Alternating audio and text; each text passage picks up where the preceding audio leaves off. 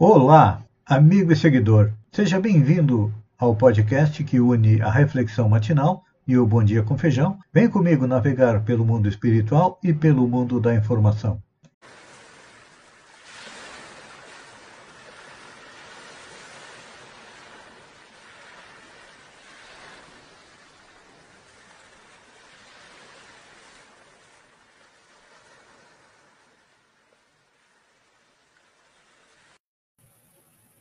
Olá, amigo e seguidor.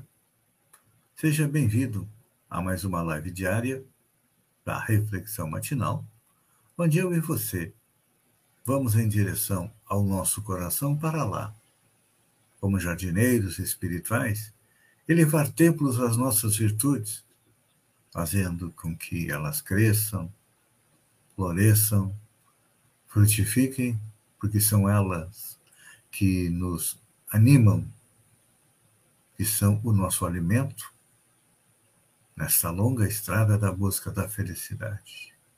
E como ainda estamos caminhando, nós chegamos à tão sonhada felicidade, ainda temos vícios e defeitos, que, como bons jardineiros, temos que arrancá-los. E se não pudermos arrancá-los, vamos cavar masmorras bem fundas a eles. Então, nesta nossa caminhada, Estamos analisando desde ontem a respeito da cólera. É. Cólera, raiva. Segundo o espírito Joana de Ângeles, através da psicografia de Edivaldo Pereira Franco, no livro Conflitos Existenciais, ela diz: A cólera é um sentimento que se exterioriza toda vez que o ego sente-se ferido liberando esse adversário que destrói a paz do indivíduo. Instala-se inesperadamente em face de qualquer conflito, estresse ou oculto, desferindo golpes violentos de injúria e de agressividade. Então, aqui, nós percebemos que a raiva é um objeto perigoso da gente lidar. Algumas vezes até ajuda, mas controlada. Mas, na maioria dos casos, acaba dificultando a nossa caminhada, porque quem tem razão não agride, não humilha, nem espezinha. E se a razão que você tem não for aceita no momento, tenha paciência. Porque temos que compreender que no outro lado tem alguém que muitas vezes não tem a evolução espiritual, o mesmo entendimento, o mesmo conhecimento do que nós. E aí, quando estivermos para ter um ataque de raiva, de cólera, vamos lembrar algo extremamente importante. É que o homem irado não tem domínio sobre si. E como eu comentei ontem, muitas vezes precisa de um tratamento médico para acalmar esta ansiedade, para tentar descobrir o que, que está errado no seu anterior. Porque, como diz é, Joana de Ângeles, a raiva emerge quando o nosso ego se sente ferido, se sente agredido. Então, voltemos ao nosso grande trabalho, que é o quê? A conquista de nós mesmos. É. E é claro que nós temos que ir em busca do médico, do médico muitas vezes, para tratar é, da nossa psique, porque a raiva acaba descarregando energias negativas no nosso organismo que fatalmente aquela pessoa que seguidamente tem acesso de raiva vai ter um problema no seu corpo físico.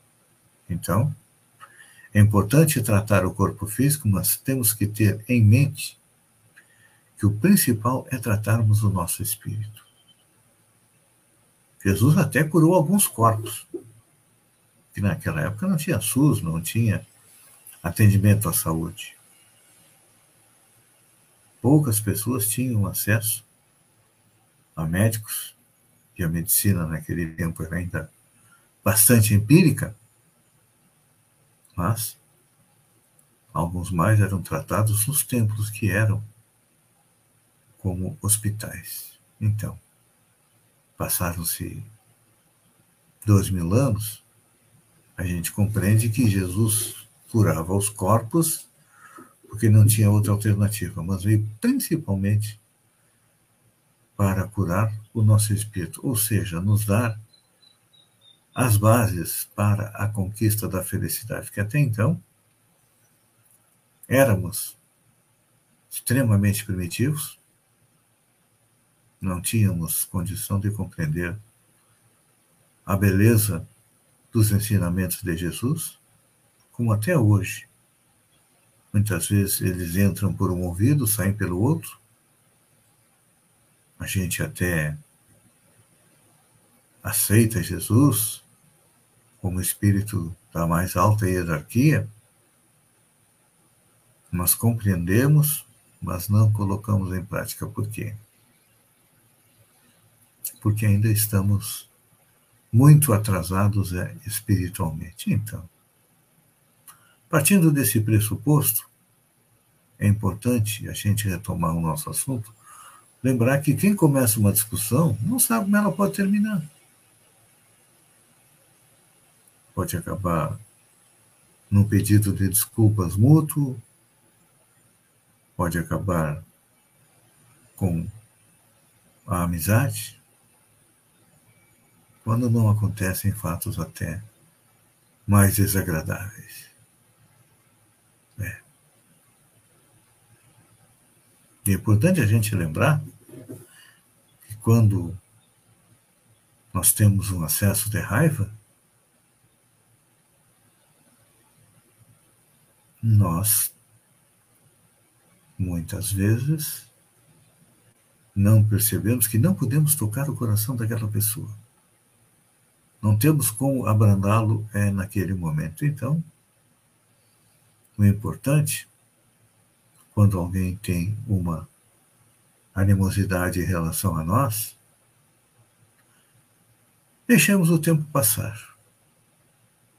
Com o tempo, aquela pessoa, aquele espírito, poderá cair em si e deverá cair em si, e que a gente é muito imediatista. Quando a gente briga, discute com alguém, quer que aquela, se quando nós temos razão, quando alguém tem um acesso de cólera contra nós, nós queremos que a pessoa venha imediatamente nos pedir desculpa, não é assim? Pois é. Só que o que não lembramos, ou o que esquecemos, é que no outro lado tem alguém também tão milindrado como nós. Oh, mas como as pessoas se milindram, não é assim? No trabalho, você não pode fazer uma crítica porque a pessoa já fica emburrada. Em casa, se você critica alguém, você está brigando. E lá veio uma DR daquelas bem grande. Isso é uma fagulha que pode desencadear um ataque de raiva, então. Para a raiva, nada melhor que o remédio da paciência, porque o tempo cura todas as feridas. Se não curar nesta encarnação, com certeza vai curar nas outras. Então, muitas vezes é importante que você dê o primeiro passo. Faça o primeiro gesto. Pense nisso, amigo e seguidor, Enquanto eu agradeço a você por ter estado comigo durante esses minutos, fique com Deus e pense: cada vez que a raiva contaminar você, antes de falar alguma coisa, conte até 10 para ela diminuir. E se ela não diminuiu, conte até 100 e vá contando até que tem um pouco mais de calma para não ferir, ferir ninguém, como você não gosta de ser ferido. Pense nisso um bom dia e até amanhã, no amanhecer, com mais uma reflexão matinal. Um beijo no coração e até lá, então.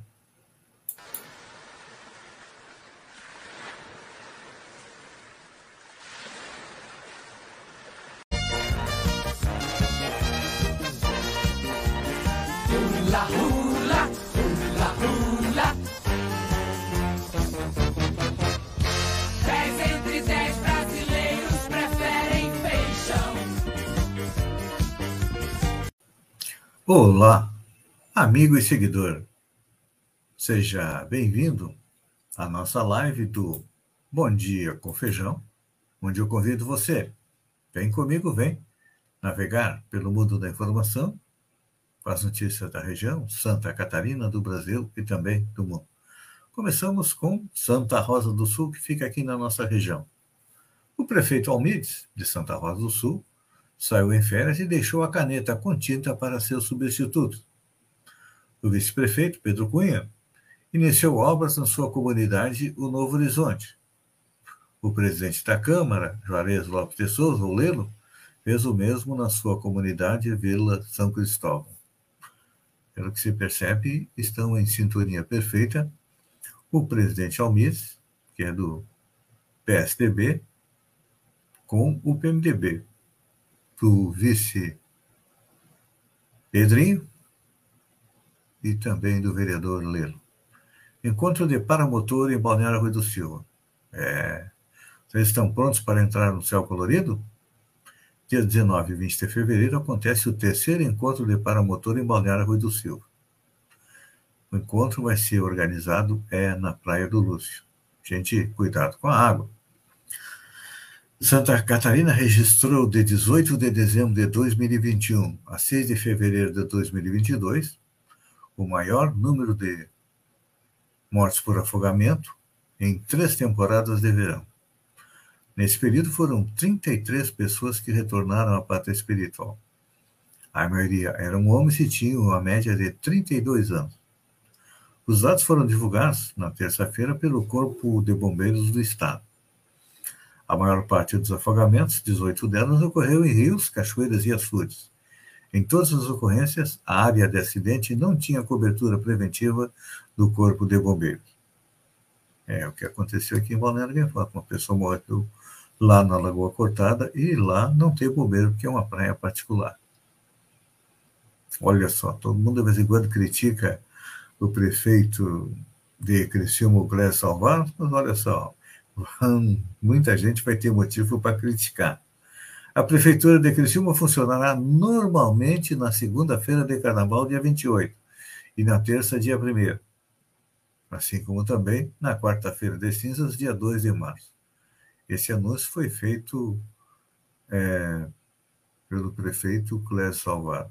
É, Criciúma não tem é, o hábito de ter, já teve há muito tempo carnaval de rua, não tem mais, e outra coisa, né? O coronavírus está aí, então vamos fazer o quê? Vamos fazer feriado para ir para festa? Alguma festa particular? Não, vamos trabalhar. Está certo o prefeito Clésio Salvar. Câmara de Vereadores de São Bento do Sul investiga rachadinha. O plenário da Câmara de Vereadores de São Bento do Sul a, iniciou os trabalhos da CPI, Comissão Parlamentar de Inquérito, para investigar o vereador do município suspeito de praticar a rachadinha. O pedido de abertura da CPI partiu de um ex-vereador. Então, vamos ver aí as investigações. Tem 90 dias para realmente confirmar se houve rachadinha ou não. Olha só, a respeito da, do coronavírus. Redução de público em eventos passa a valer para todo o estado de Pernambuco. Novas restrições devido à pandemia da Covid-19 começaram a valer em Pernambuco nesta quarta-feira, dia 19. Até o dia 24 de fevereiro, os limites de público em eventos de todo o estado foi reduzido de 3 mil para 500 pessoas em espaço aberto e de mil para 300 em espaço fechado. Essas medidas não valem para o período do carnaval, que é entre 25 de fevereiro e 1 de março. Nenhum tipo de evento, festa em espaço privado ou público, com ou sem comercialização de ingressos, pode ser realizado em Pernambuco, conforme anunciado pelo secretário estadual da Saúde. É que a Omicron está chegando, e está chegando agora a subvariante 2 Omicron, parece que é mais complicada ainda. E fazem três dias que a média de mortes passa dos mil, de mil pessoas diariamente. Trocando de assunto, café moído lidera a inflação em 12 meses com alta de 56%. O café brasileiro está custando os olhos da cara. Pois é. Nos 12 meses de janeiro até janeiro, o café moído já subiu 56,87%, segundo dados divulgados nesta quarta-feira, dia 9, pelo IBGE. É a maior alta para o período entre os produtos pesquisados pelo Instituto. Só em janeiro a alta foi de 4,75%. É, prejuízo para os consumidores e para bares e restaurantes que estão, em muitos casos, repassando só parte dessa alta. Também em 12 meses, até janeiro, o cafezinho subiu bem menos, 6,67%. Mas o café não foi o único que o preço disparou. Não. Sete produtos subiram mais de 48% na mesma comparação. Entre eles, os três principais combustíveis: o etanol, 54,95%, o óleo diesel, 45,72% e a gasolina, 42,71%. Então a gente junta a alta do dólar, a falta de produtos no mercado, e muitas vezes as bobagens que o presidente Bolsonaro diz, isso eleva a inflação e o que acontece é que começa a faltar dinheiro no nosso bolso e sobrar mês. Cabeça chata, Bolsonaro volta a usar termos pejorativos. Em viagem por estados do Nordeste, o presidente Jair Bolsonaro voltou a usar termos pejorativos para se referir à população nordestina. Nesta quarta-feira, dia 9, durante evento na cidade de Jucurutu, no Rio Grande do Norte, Bolsonaro se referiu aos nordestinos com a expressão depreciativa cabeça chata. E aí depois ele faz uma jegueata, como ele mesmo disse, para tentar captar os votos lá. E olha, está difícil. Ele está com mais de 60% de rejeição no Nordeste, que sempre foi um reduto eleitoral do ex-presidente Lula. Universitária entra com ação para participar das aulas sem comprovar vacinação contra a Covid e tem pedido negado pela Justiça. Uma estudante universitária ingressou com uma ação na Justiça para participar de aulas presenciais na Universidade Estadual de Maringá sem apresentar o comprovante de vacinação contra a Covid. O pedido foi negado pela Justiça. A UEM que tem sede na região norte do Paraná, determinou a obrigatoriedade da apresentação de comprovante de vacina para o retorno às aulas presenciais. A exceção é para estudantes que não puderam tomar o imunizante por recomendação médica. Aí, ela entrou com uma ação na justiça, ela é aluna do curso de Direito, fez um mandato de segurança por abuso de poder contra a instituição, que foi negado correta atitude do juiz. Ela tem todo o direito de não se vacinar, mas também tem todo o dever de ficar apartada do resto da população. Porque é o mínimo que se espera de alguém que não quer tomar vacina. Está todo mundo se precavendo contra o coronavírus, está todo mundo se vacinando. Não quer ter vacinar? É anti-vacina? Tem problema, mas também que viva afastado da população para quê? Para que não se contamine e que também não contamine eh, os demais. Amigo seguidor, obrigado pela companhia, fiquem com Deus e até amanhã, às 6h30, 6h40, com mais um Bom Dia com Feijão. Um beijo no coração e até lá, então.